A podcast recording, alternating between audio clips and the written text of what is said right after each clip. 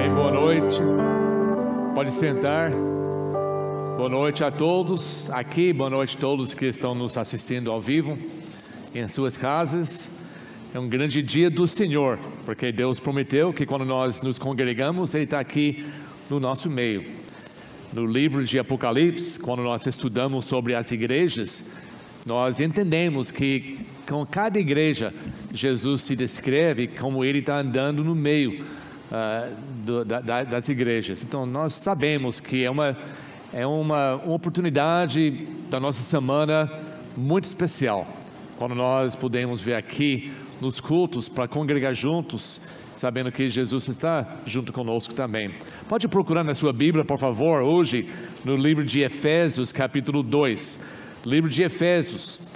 Esse livro que o apóstolo Paulo está escrevendo para uma, essa carta para uma igreja, uma igreja local, uma igreja, provavelmente uma igreja grande. Uh, nós sabemos que a, a cidade de Éfeso era uma cidade importante, na época dentro do Império Romano e a cidade era muito grande e provavelmente essa igreja também era uma igreja grande. Quando nós olhamos no livro de Apocalipse, provavelmente escrito mais 20 anos depois que o Paulo escreveu essa carta aqui que nós temos nos, Efésios, que a igreja no Éfeso tinha problemas.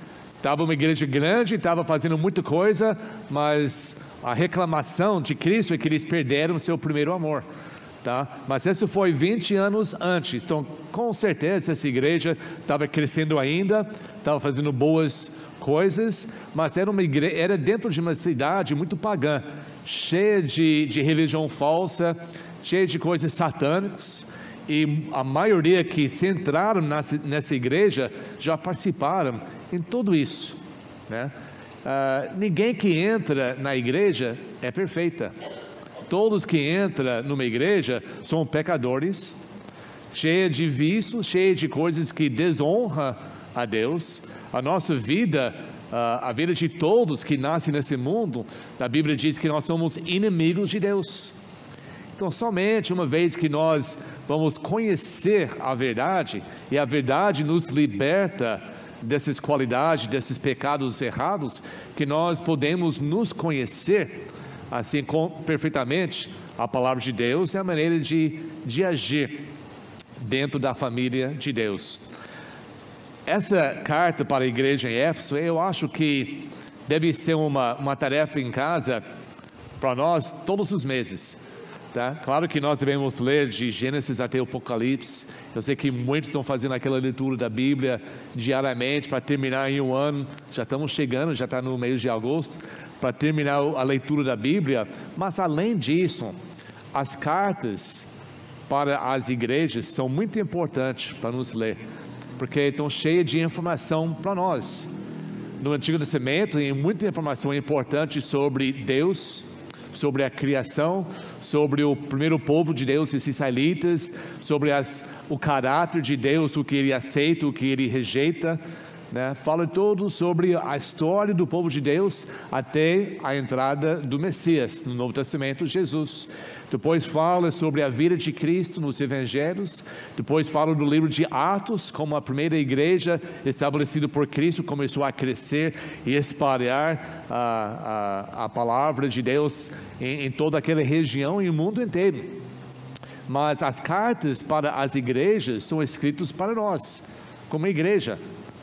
Não tem tanta história, não tem tanta coisa que eles fizeram pessoalmente, como no livro de Atos fala sobre nós, o que nós devemos fazer hoje em nossas vidas particulares e em nossas vidas aqui como uma congregação diante de Deus. Então é importante que nós lemos mensalmente uh, essas cartas, especialmente a carta para os Efésios, que é, é muito importante, está cheia de informação importante para nós. Lembra que ele escreveu essa carta para membros da igreja, já pessoas salvos, já pessoas batizados, membros dessa igreja, fiéis, reunidos sempre, e essa carta foi mandada para eles, para esclarecer certas coisas sobre a conduta deles. Capítulo 2, ele fala muito sobre quem eles eram antes da salvação.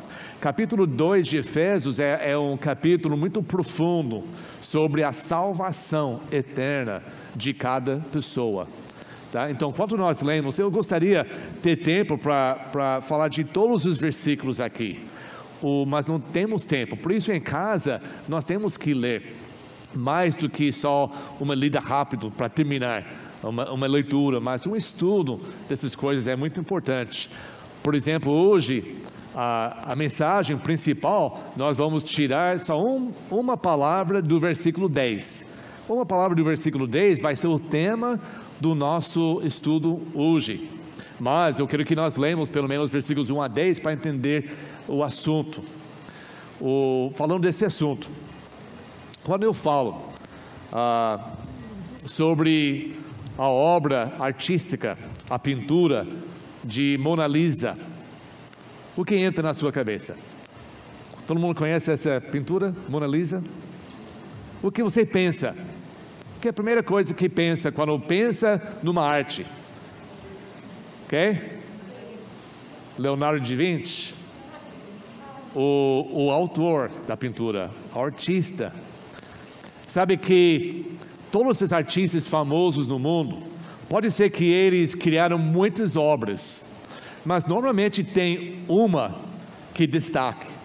Tem uma que é chamada obra-prima daquele artista. E quando você pensa sobre aquela, aquele, aquela pintura, aquela arte, uh, dependendo do que é, até pode ser uma arquitetura, pode ser muita coisa famosa. Quando você pensa naquilo, você automaticamente pensa na pessoa que fez. Tá? Hoje eu quero falar sobre a obra-prima de Deus. Pensa, antes que nós lemos aqui, o que você acha que é obra-prima de Deus? O que é? O que é que, que Deus fez que, que representa quem Ele é de verdade? Nós podemos imaginar mil coisas, mas hoje à noite eu quero que nós entendamos o que é a obra-prima de Deus. Obra-prima de Deus, se você procura no dicionário, vai dizer que, que houve durante os anos muitas ideias sobre essa palavra obra-prima, mas hoje em dia é reconhecido como uma arte, uma, uma coisa feita para um artista principal, que, que as pessoas acham que é extraordinária que realmente é a melhor coisa que aquela, pessoa já fez. Tá? Então, essa é a ideia que eu quero que nós pensemos hoje sobre a obra-prima de Deus. Aqui na carta para os Efésios, capítulo 2, diz assim, versículo 1 a 10: E vos vivificou, estando mortos em transgressões e pecados. Tá? Primeira coisa, eu não quero gastar muito tempo esclarecendo cada versículo, mas é importante nós entendemos que antes da nossa salvação em Cristo, cada pessoa, não importa quem é, cada pessoa é morto diante de Deus. Não pode viver por Deus. Por causa dos seus pecados, por causa dos meus pecados, que desde o berço nós estamos pecando, nós estamos desobedecendo a autoridade, nós estamos ignorando as coisas de Deus. Claro, o mais velho que nós nos tornamos, pior que fica os nossos pecados diante de Deus. Mas todos, a Bíblia diz que todos pecaram e estão destituídos da glória de Deus. Todos nós. É uma coisa que nós não devemos esquecer após a nossa salvação. Temos que sempre lembrar quem nós éramos não para gloriar naquela vida, mas para lembrar de o que Deus fez para nos tirar daquela vida pecaminosa, contrário, inimizade a Ele, esse caminho que, tá, que leva todos ao inferno. Mas Ele diz que nós éramos assim, mas Deus fez viva dentro de nós. Ele criou a vida. Você não pode criar vida dentro de alguma coisa que já tem vida. É impossível. Para criar vida e algo, alguma coisa, aquela coisa tem que ou não existir antes ou ser morto. Simplesmente dizendo que Ele nos vivificou, significa que tinha que ser feito vivo, porque nós éramos mortos em transgressões e pecados. Capítulo 2. Nos quais, no passado, lembra que está falando para pessoas salvos, nos, nos quais no passado caminhastes conforme o curso deste mundo. Não tem outro caminho desse mundo a não ser pecaminoso. Se você vai, vai, vai desenhar um caminho para o mundo, a placa, vamos entrar no caminho pecaminosa, porque não existe outro caminho. Tem muitas ruas, tem muitas direções, mas o curso desse mundo é errado, é pecado, pecaminosa. Nos quais no passado caminhastes conforme o curso desse mundo, conforme o príncipe das potestades no ar, que é Satanás, do espírito que agora opera nos filhos de desobediência. Todos. Nem tem nem, ninguém, nenhuma pessoa que vai evitar isso. Todos que nascem nesse mundo já começam de, de atravessar, de caminhar nesse curso, dirigido pelo Satanás, e o fim será inferno. É muito simples. A Bíblia é muito claro isso. Mas é bom que diz assim, versículo 3: Entre os quais também todos nós vivíamos em tempos passados, nos, dese nos, desejos da nossa carne. Quando a Bíblia fala da carne, fala da, da, da natureza humana do homem, os desejos da natureza que todos têm, fazendo a vontade da carne e da mente. E éramos por natureza, por natureza filhos da ira, como os outros também. Versículo 4 começa com uma palavra muito importante, mas. Mas significa que Deus tem outra opção, outra alternativa, outra, outro caminho. Mas Deus, que é rico em misericórdia, pelo seu grande amor, nunca esquece isso, com quem nos amou, estando nós ainda mortos em nossos pecados, nos vivificou juntamente com Cristo.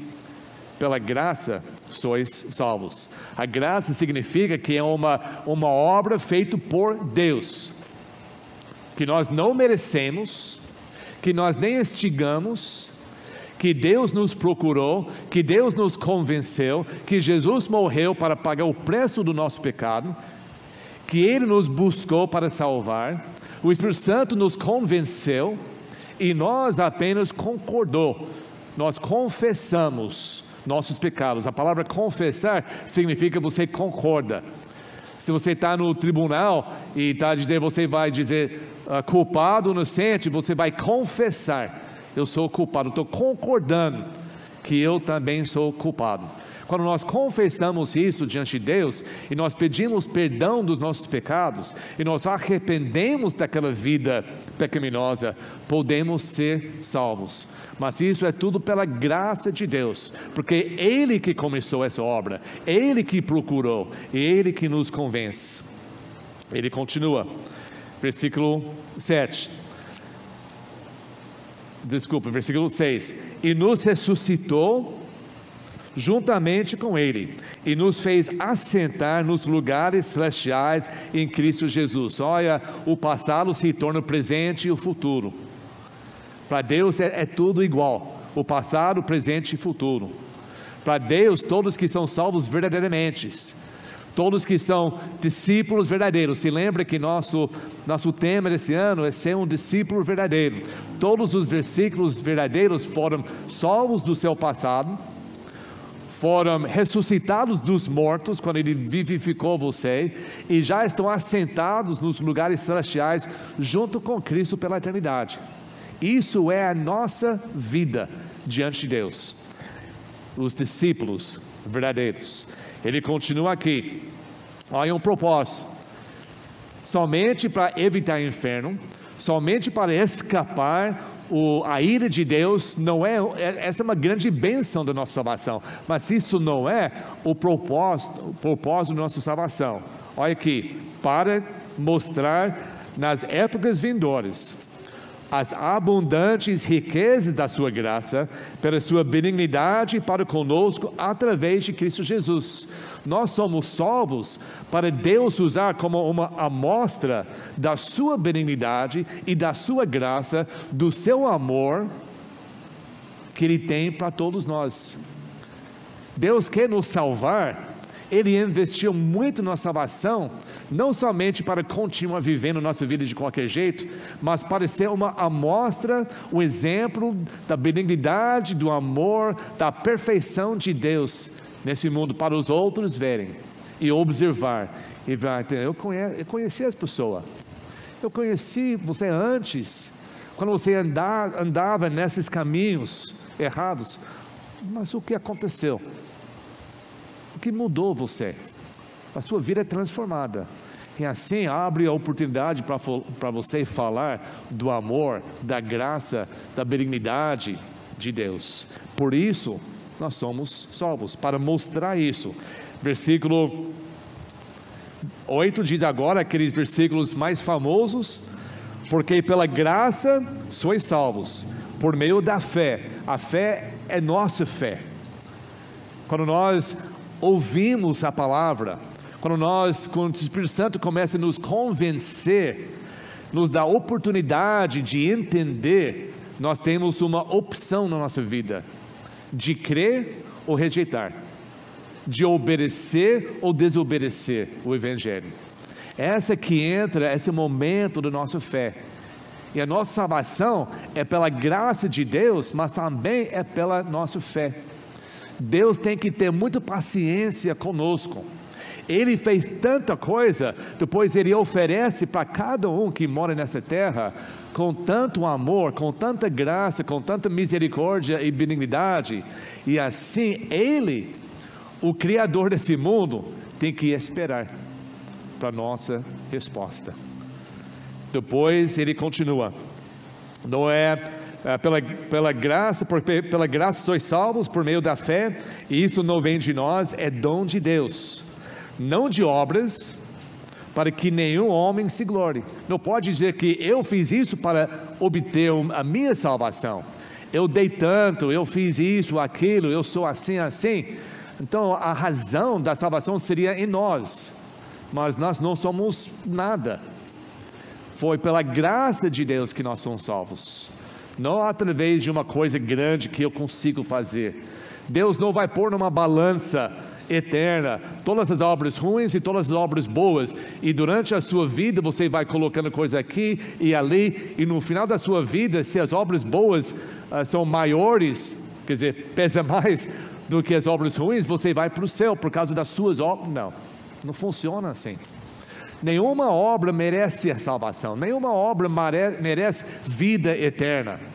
Nenhuma obra pode comparar da obra de Cristo na cruz para nós. Então nós temos que nos desvaziar de todas as nossas obras, abrir mão de tudo que nós conseguimos fazer e dizer que nós, humildemente, nós somos nada e ninguém, são, são pobres pecadores e pedir perdão e graça e misericórdia de Deus. E quando nós fazemos isso, somos salvos, porque pela fé eu tinha que acreditar que Deus tem o poder para me salvar, para, para fazer um lugar celestial para morar eternamente e também para me dar uma nova, uma nova visão das coisas, uma nova vida, uma, uma no, um novo caminho, para deixar aquela coisa atrás e viver com proposta uh, divina na minha vida. E versículo 10, finalmente chegamos ao versículo que eu quero chegar. E diz assim: Porque somos feitura sua, criados em Cristo Jesus para as boas obras, não por causa das boas obras. Nós somos uma criação nova, uma feitura de Deus criados para fazer boas obras. Ninguém consegue ser salvo, escuta bem, ninguém pode ser salvo e não produzir, não fazer boas obras. Impossível. Porque a razão, uma das razões que somos salvos é para fazer boas obras. Essas obras não são qualquer coisa. A boa obra não é, você não vai inventar alguma coisa boa para fazer por Deus. Ele continua assim. Porque somos feitura sua, criados em Cristo Jesus para as boas obras, as quais, boas obras, Deus estabeleceu para que andássemos nelas. Até as boas obras são controladas pelo, por Deus. Ele tem o curso agora novo, não é curso desse mundo, mas é o caminho certo para você andar. E nesse caminho vai existir, existir oportunidades para você fazer as boas obras que Deus já estabeleceu para você. Ele quer te guiar, Ele quer te direcionar. O que nós temos que fazer? Nós temos que manter a nossa fé nele, nós temos que manter a nossa crença, nós temos que continuar crescendo para a palavra de Deus, aproveitando as oportunidades pequenas, sabendo que se eu vou uh, acertar essa oportunidade, de fazer uma coisa simples, de ajudar uma pessoa, de, de pagar uma conta de alguém que não consegue, de estar fiel aos cultos de Deus, de ler a minha Bíblia, de orar pelos outros. Se eu vou conseguir fazer essas coisas simples, eu sei que Deus vai abrir mais oportunidades maiores para mim, porque o meu desejo agora não é para ganhar a minha vida. Enquanto estou ganhando a minha vida, o meu alvo para trabalhar para honrar e glorificar a Deus. Em tudo isso, eu já li sobre a obra-prima de Deus. Você pode procurar, é como eu fiz uma pesquisa, o que seja obra-prima de Deus. Em muitos lugares cristãos até fala, obra-prima de Deus seria a criação do homem. Quando nós pensamos sobre Adão, né, porque já caímos muito desde Adão, porque Adão foi criado perfeito, sem, sem pecado nenhum. A capacidade do, do cérebro do, do Adão era 100%. A maioria das pessoas usa, eu acho que foi que fala 10% do nosso cérebro. Eu uso um pouquinho mais, mas é mais ou menos isso. Mas nós não aproveitamos a criação que Deus fez em nós. Perdemos, muito e está caindo todo dia, não está evoluindo, está tá, tá ao contrário. Mas essa, a criação do Adão, a Bíblia não fala isso sobre a obra-prima de Deus. Não usa essa palavra. Usa a palavra de criar, mas não a palavra obra-prima. Há duas, dois lugares na obra-prima usados na Bíblia. E aqui em versículo 1 é uma das lugares que diz assim: Vocês, irmãos, membros dessa igreja em Roma, salvos, batizados, fiéis, discípulos verdadeiros. Vocês, em todas as épocas, vocês que estão ouvindo essa mensagem uh, lá dois mil anos, dois mil anos para frente, na igreja batista, Novo Tempo, vocês que são salvos verdadeiramente, genuinamente, arrependidos do seu pecado, entrando a sua vida para seguir só Cristo, vocês, ele diz, versículo 10, perdi lugar. Vocês somos feitura sua, criados para fazer boas obras, mas essa frase, feitura sua, é uma palavra no grego. A palavra é poema. Poema, realmente, depois temos a palavra poema, poética. Vem dessa palavra. Mas só dois, dois lugares na Bíblia onde está escrito essa palavra. Não está falando sobre a criação de Adão. Está falando que quando a pessoa recebe Jesus Cristo como Salvador, quando um pecador, quando a pessoa pode ser tão sujo, pior pessoa do mundo, quando ele que já vivia uma vida por tantos anos como inimigo de Deus, e quando essa pessoa, através da obra do Espírito Santo, da obra de Deus, da obra de Cristo na cruz, todos funcionando junto para convencer esse pobre pecador da necessidade que existe um lugar celestial, que existe um Criador no mundo. Olha que tanta coisa que tem que acontecer para a pessoa ser salva. Ele tem que acreditar pela fé que existe um Deus invisível que criou tudo isso que enviou seu Filho unigênito para morrer na cruz, para salvar o mundo do seu pecado, e o nome dele de verdade era Jesus, que significa o Salvador, e que esse Jesus, com 33 anos, ele foi no Calvário, um, uma, uma pequena morro na saída de, de Jerusalém, e lá ele subiu carregando a sua cruz, e lá, como criminoso, condenado pelos romanos, foi, foi morto cruelmente na cruz, derramou seu sangue. E a Bíblia diz que o sangue derramado de Cristo cobre todos os pecados do mundo inteiro.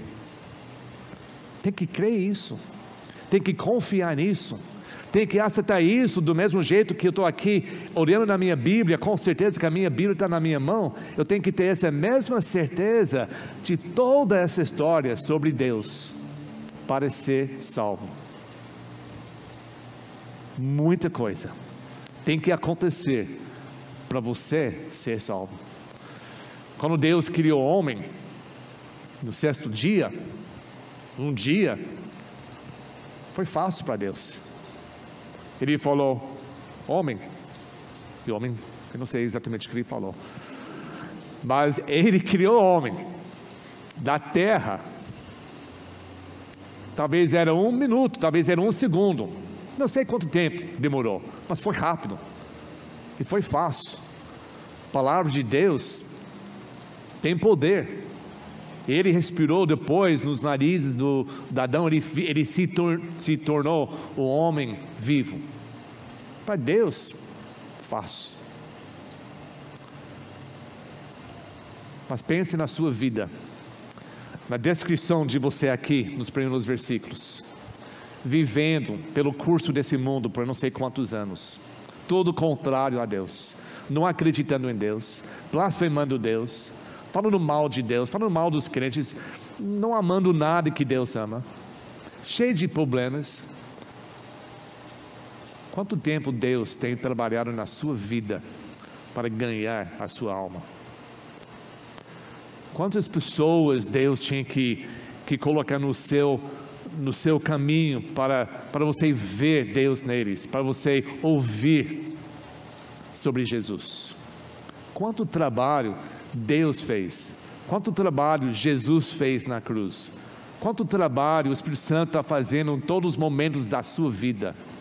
Talvez você está aqui hoje à noite ouvindo e você não acreditou ainda, não pela sua fé creu em Cristo como seu Salvador.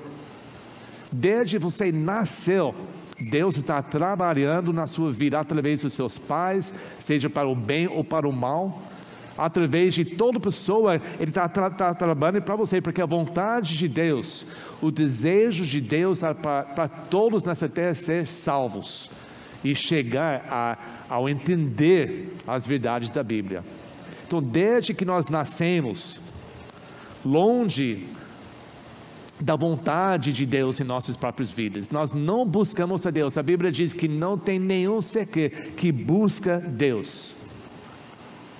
Todo ser humano é contra Deus. E Deus tem que trabalhar arduamente, diariamente, na vida de todos os moradores, enquanto a maioria desse mundo vai ignorar, vai continuar blasfemando, mas ao mesmo tempo que eles estão blasfemando, Deus está amando eles. Jesus morreu para eles. Tudo que acontece, todos os momentos nessa vida, que nós nem percebemos, Deus está atrás das cenas, no mundo espiritual, lutando contra Satanás, lutando contra os demônios, mandando seus anjos para te proteger, fazendo todas essas coisas, trabalhando para a sua alma, só. Deus não tem interesse no esporte, Deus não tem interesse se a, sua casa tem ar-condicionado ou não, Deus não tem essas coisas, Ele ajuda a gente ter as nossas necessidades, mas a, a coisa principal de Deus é a sua alma, seja rico ou pobre. Um dia todos nós vamos morrer. O tempo que nós passamos aqui na terra vai ser esquecida durante a eternidade, seja no inferno ou seja no céu. A única coisa que importa para Deus nesse mundo é para convencer você para ouvir a sua palavra e acreditar pela fé nele. Olha quanto obra Deus tem que fazer. Por isso, essa palavra, duas palavras traduzidas, mas uma palavra no grego, versículo 10. Porque somos, somos feitura sua. Somos a poema de Deus. Somos a obra-prima de Deus. Não Adão, foi fácil. Você. Você é obra-prima de Deus. Obra-prima de Deus significa que é a coisa maior que o artista faz. Quando a pessoa obra, olha sobre a obra-prima, pensa na pessoa que criou. Será que quando as pessoas olham na sua vida, eles pensam em Deus? Isso é uma coisa muito triste que nós achamos em Romanos capítulo 1, aqui, Romanos capítulo 1, 2, que Jesus, ou Paulo fala para eles que judeus que recebia os mandamentos de Deus e pela sua história era o povo de Deus mas estava chegando os momentos na sua vida tão contrária a Deus, especialmente quando entra no Novo Testamento, todos os judeus, a religião deles era contra a simplicidade de Deus. Eles negaram Jesus como Messias. E o apóstolo Paulo, escrevendo para esse grupo, através da, da igreja em Roma, diz que vocês, judeus, vocês que, que são representantes como uma, uma nação de Deus, através da sua vida, você está causando o mundo blasfemar Deus, porque quando pensa em você, pensa em Deus, se vocês estão tão ruim, pensa que Deus deve ser ruim também, porque vocês são o povo de Deus. Será que tem pessoas que pensam, que te conhecem, que pensam de Deus dessa maneira? Ah, se você é um cristão, coitado o Cristo. Se você é tão ruim, que eu vejo vocês segunda a sábado, talvez domingo é diferente quando você vai na igreja, mas segunda a sábado você é tão ruim. Imagina quem fez você. Nós somos obra-prima de Deus. Nós somos salvos para mostrar a benignidade, a misericórdia, tanto o amor que, que Deus tem para nós.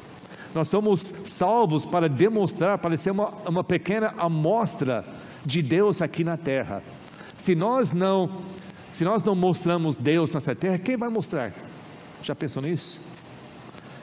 No Antigo Testamento, de todo o povo, no mundo jovem ainda, mas de todo o povo no mundo, Deus escolheu um homem, Abraão, e falou: Eu vou fazer uma, um povo grande de você, uma nação enorme, várias nações para ser a minha porta-voz, para que o mundo vai conhecer que o seu Deus é o Deus criador.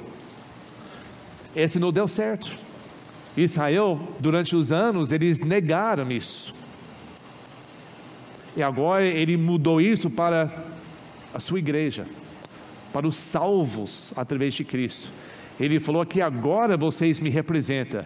Jesus diz que agora vocês são o meu corpo o Paulo descreve as igrejas como o corpo vivo de Cristo. Quando nós andamos aqui na terra, nós representamos Cristo. A Bíblia diz que nós somos embaixadores de Cristo. O embaixador é aquela pessoa importante de uma cidade que vai, mudar, vai morar numa outra cidade para representar os interesses da outra cidade ali. Se você quer saber um pouco da cultura, você vai para o embaixador para ver como funciona. Deve ser assim conosco. Quando a pessoa quer saber de, das coisas de Deus, eles procuram você. Quer saber? Ou olhe para você e diz: ah, se isso é crente, se isso é cristão, eu não quero nada a ver com isso.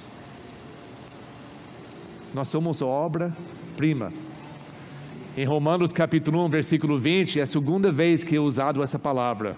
E está falando sobre a poema, está falando sobre a criação do mundo. Ele diz nesse versículo, vamos olhar, em Romanos capítulo 1.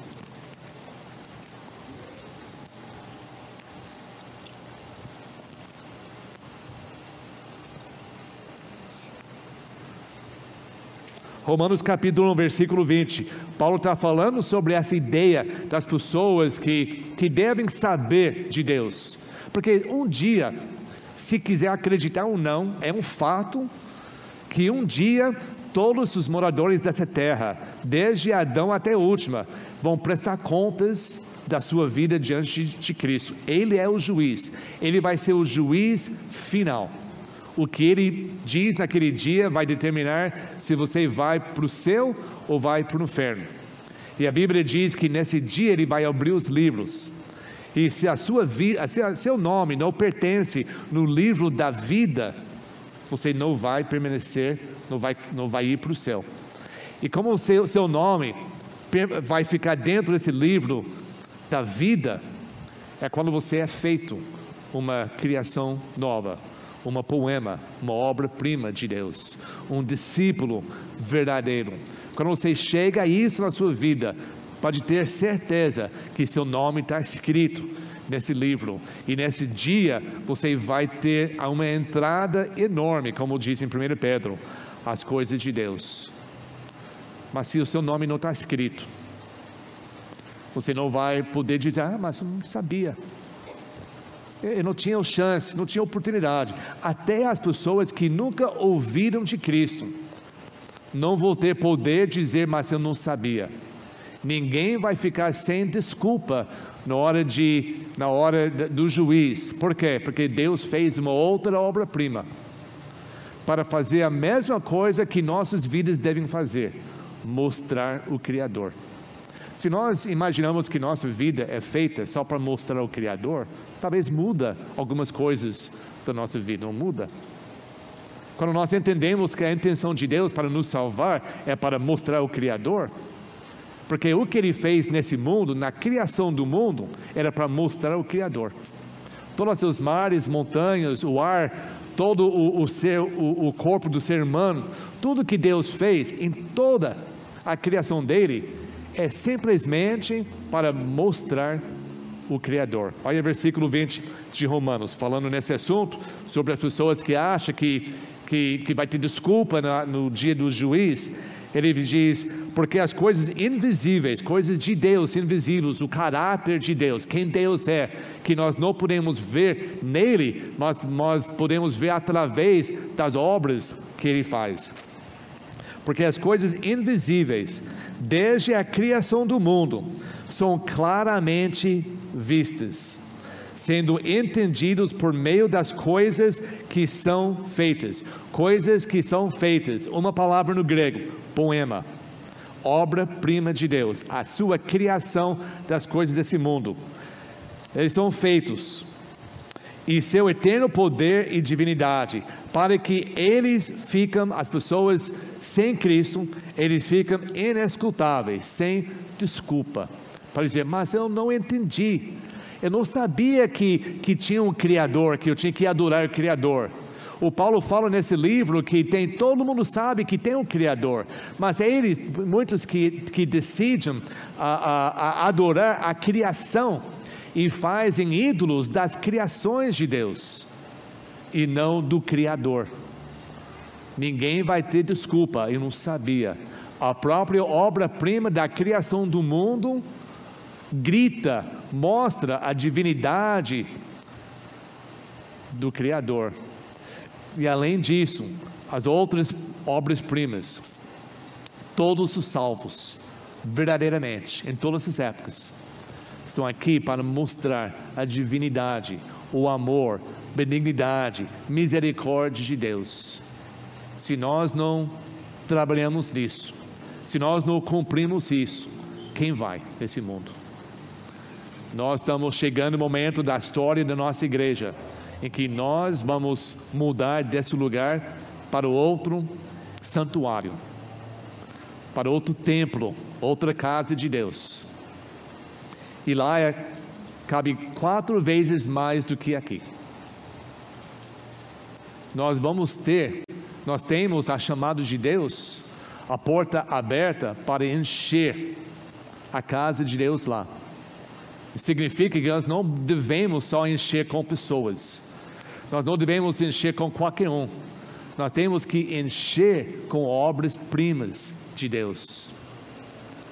Isso significa que nós vamos trabalhar, que vai, que vai gastar seu tempo, sua energia, suor, choro, porque para ganhar uma alma por Deus não é fácil tem toda a, a, a potestade do ar, todos os demônios segurando para não livrar a pessoa que está preso através de Satanás.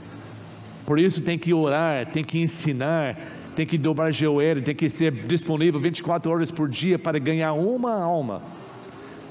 Mas se cada membro da nossa igreja trabalha nisso, que cada membro da nossa igreja que entende que eu sou uma obra-prima de Deus, e a vontade de Deus é que eu vou reproduzir mais obras-primas através do poder de Deus, eu tenho que trabalhar.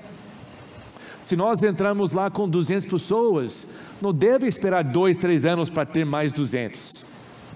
Deve ter um mês, dois meses, três meses, seis meses. Vamos enchendo. Se nós não temos esse desejo, vamos ficar aqui. Aqui já cabe todos nós. Vamos ficar. Mas isso não é a intenção de Deus, isso não é chamado de Deus, isso não é uh, o propósito de Deus para a sua igreja. Então vamos mudar, mas primeiramente vamos ter certeza que eu sou uma obra-prima de Deus, eu sou o real, eu sou o verdadeiro, eu não sou uma cópia. Você sabe que pinturas famosas como Mona Lisa, como usamos no, no comércio como exemplo, existe uma original que vale não sei quanto mas existem muitas réplicas. Tem pessoas que copiam para enganar. Sabe o que acontece quando copia uma obra-prima para, para ganhar alguma coisa com isso? Essa pessoa vai preso, é condenado, totalmente errado. Mas quando eu vejo muitas igrejas ao redor, muita religião, ao redor. Eles estão criando cópias, não estão criando a verdadeira obra-prima de Deus.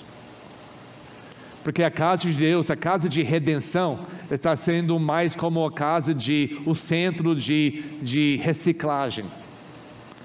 Reciclagem é quando você pega um, um produto, um plástico, papel, madeira, tudo, qualquer coisa que você gasta e não funciona mais com aquilo, você joga fora. E jogado fora se vira lixo, parece lixo mais sujo no mundo.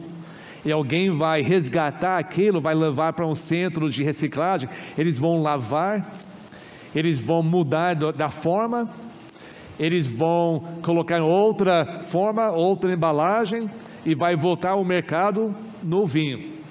E vai ser útil para um tempo.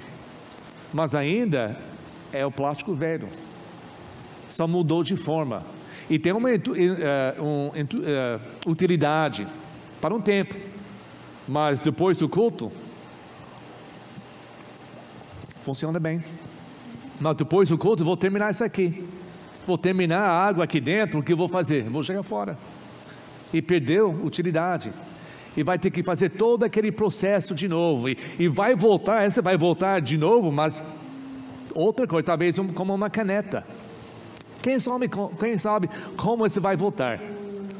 Eu vejo que na, na, na vida, até no cristianismo, essa é o normal das vidas espirituais.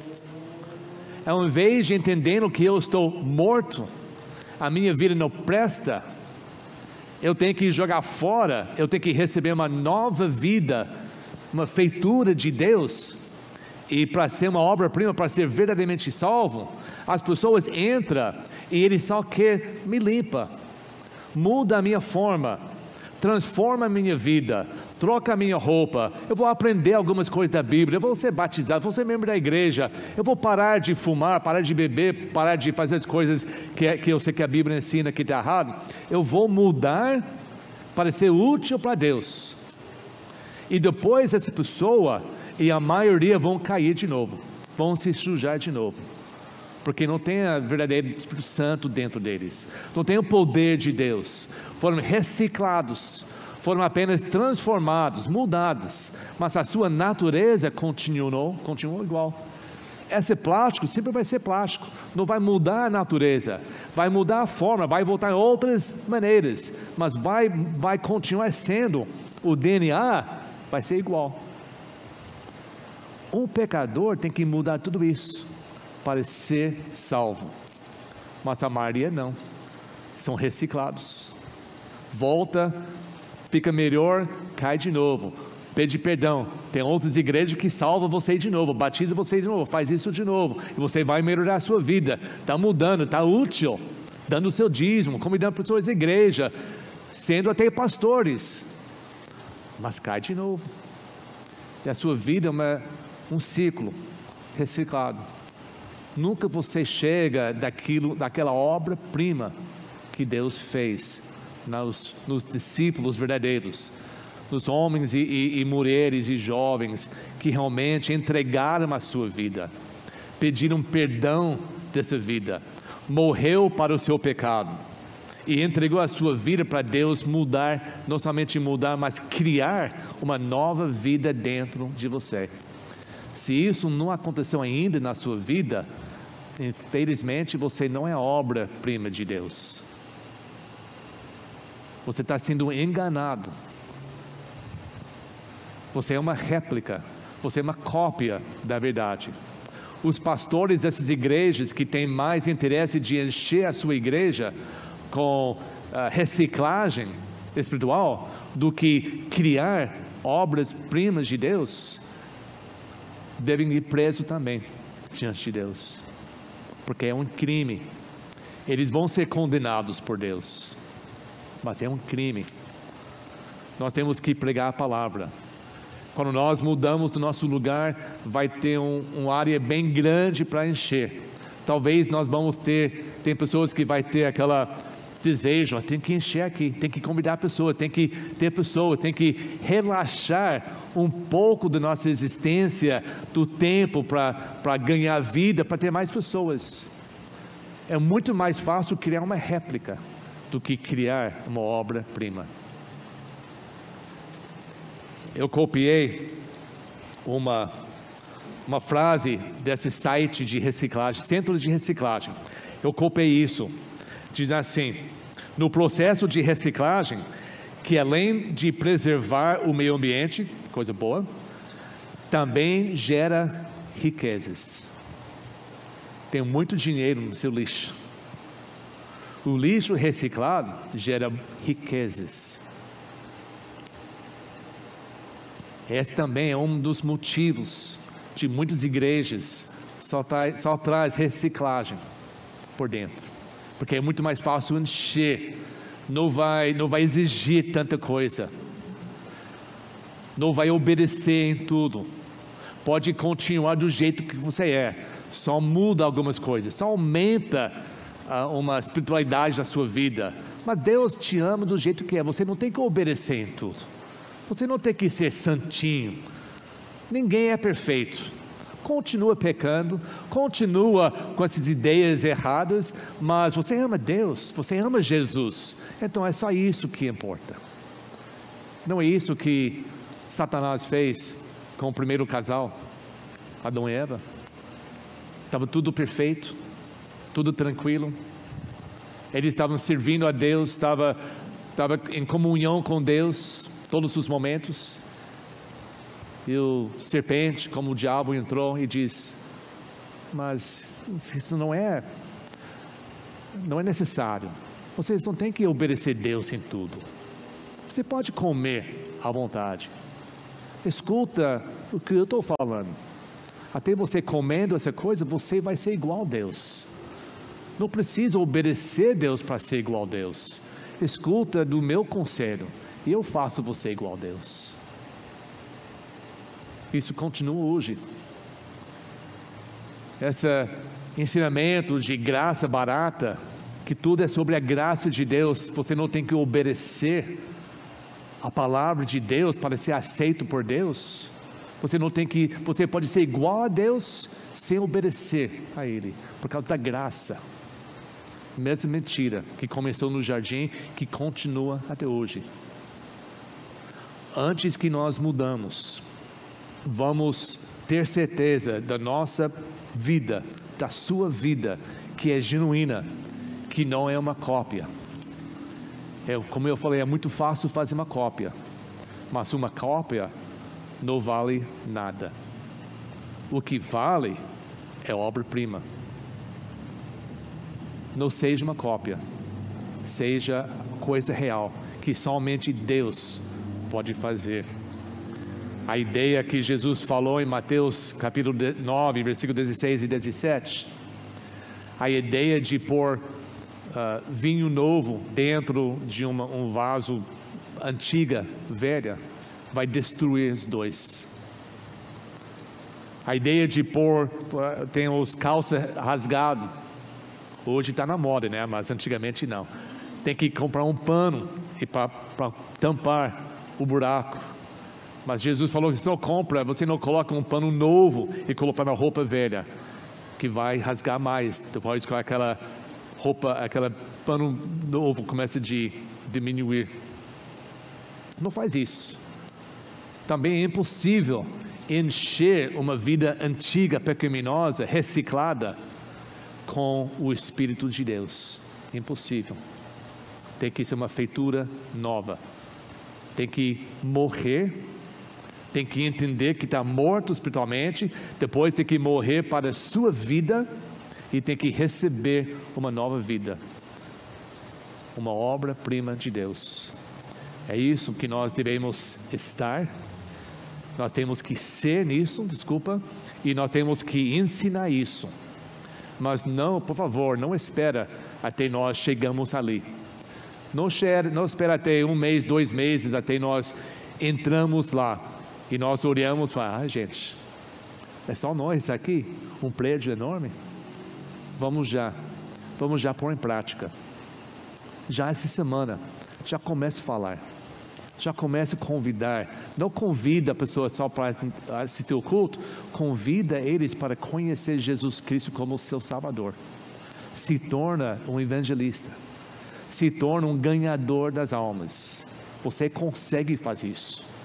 Não tem que fazer parte de um grupo de fazer. Cada um de nós somos obras-primas de Deus, feitos para boas obras, feitos para mostrar e contar sobre a benignidade, amor, graça e salvação de Cristo. Vamos agir dessa maneira, senão vamos ficar aqui. Vamos falar para o dono lá, mudamos de ideia, ninguém quer trabalhar, estamos confortos aqui, confortados aqui, vamos ficar. Porque aqui vai exigir uma ajuda de todos. Você sabe que nesse mês já temos que começar a arrumar aqui, tirar as coisas, limpar as coisas, jogar fora as coisas que não presta e já vai limpando uma área lá para começar mudando as coisas.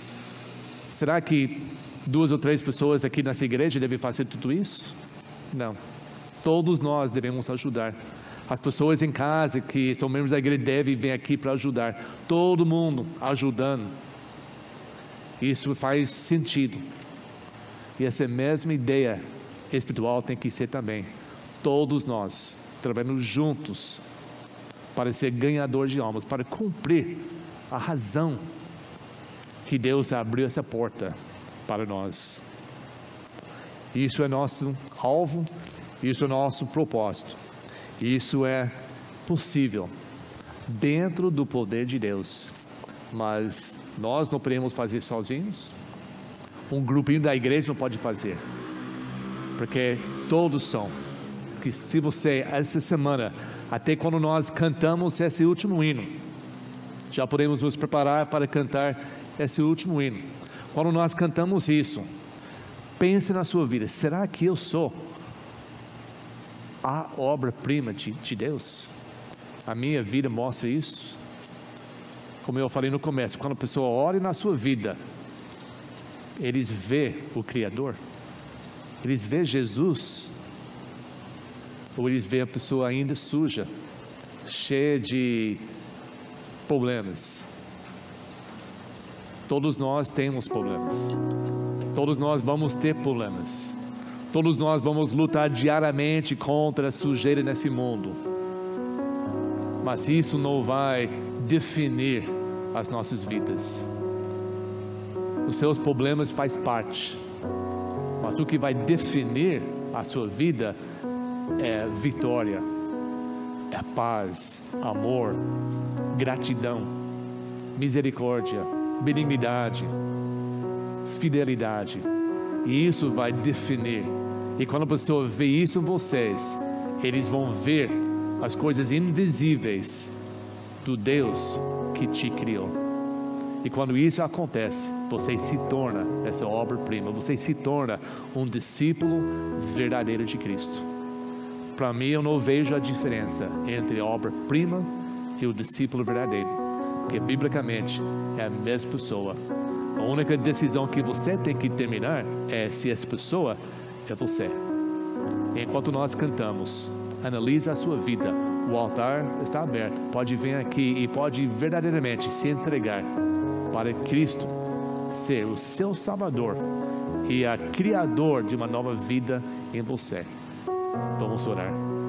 Nosso Deus, obrigado, Pai, por todos que estão aqui, todos que estão nos ouvindo, Pai. Que esse seja um dia importante que marca a sua vida uma vez para sempre, determinando eu sou a obra-prima de Deus. Eu vou entregar minha vida desse momento para viver nessa realidade. Ou ainda não sou, mas hoje vai ser o momento que eu me torno salvo, uma criação nova, uma feitura perfeita de Deus. Quando nós cantamos, Pai, move nos corações, convence-nos de tudo que tem que ser feito. E nós oramos em nome de Cristo Salvador. Amém. Oi, pessoal. Obrigado por assistir mais um culto da IBNT. Se você ainda não é inscrito no canal, aproveite essa oportunidade, se inscreva. O botãozinho está aqui embaixo. E também não perca a oportunidade de nos seguir na, nas redes sociais da igreja também. Tá bom? Então, boa semana para vocês e até mais.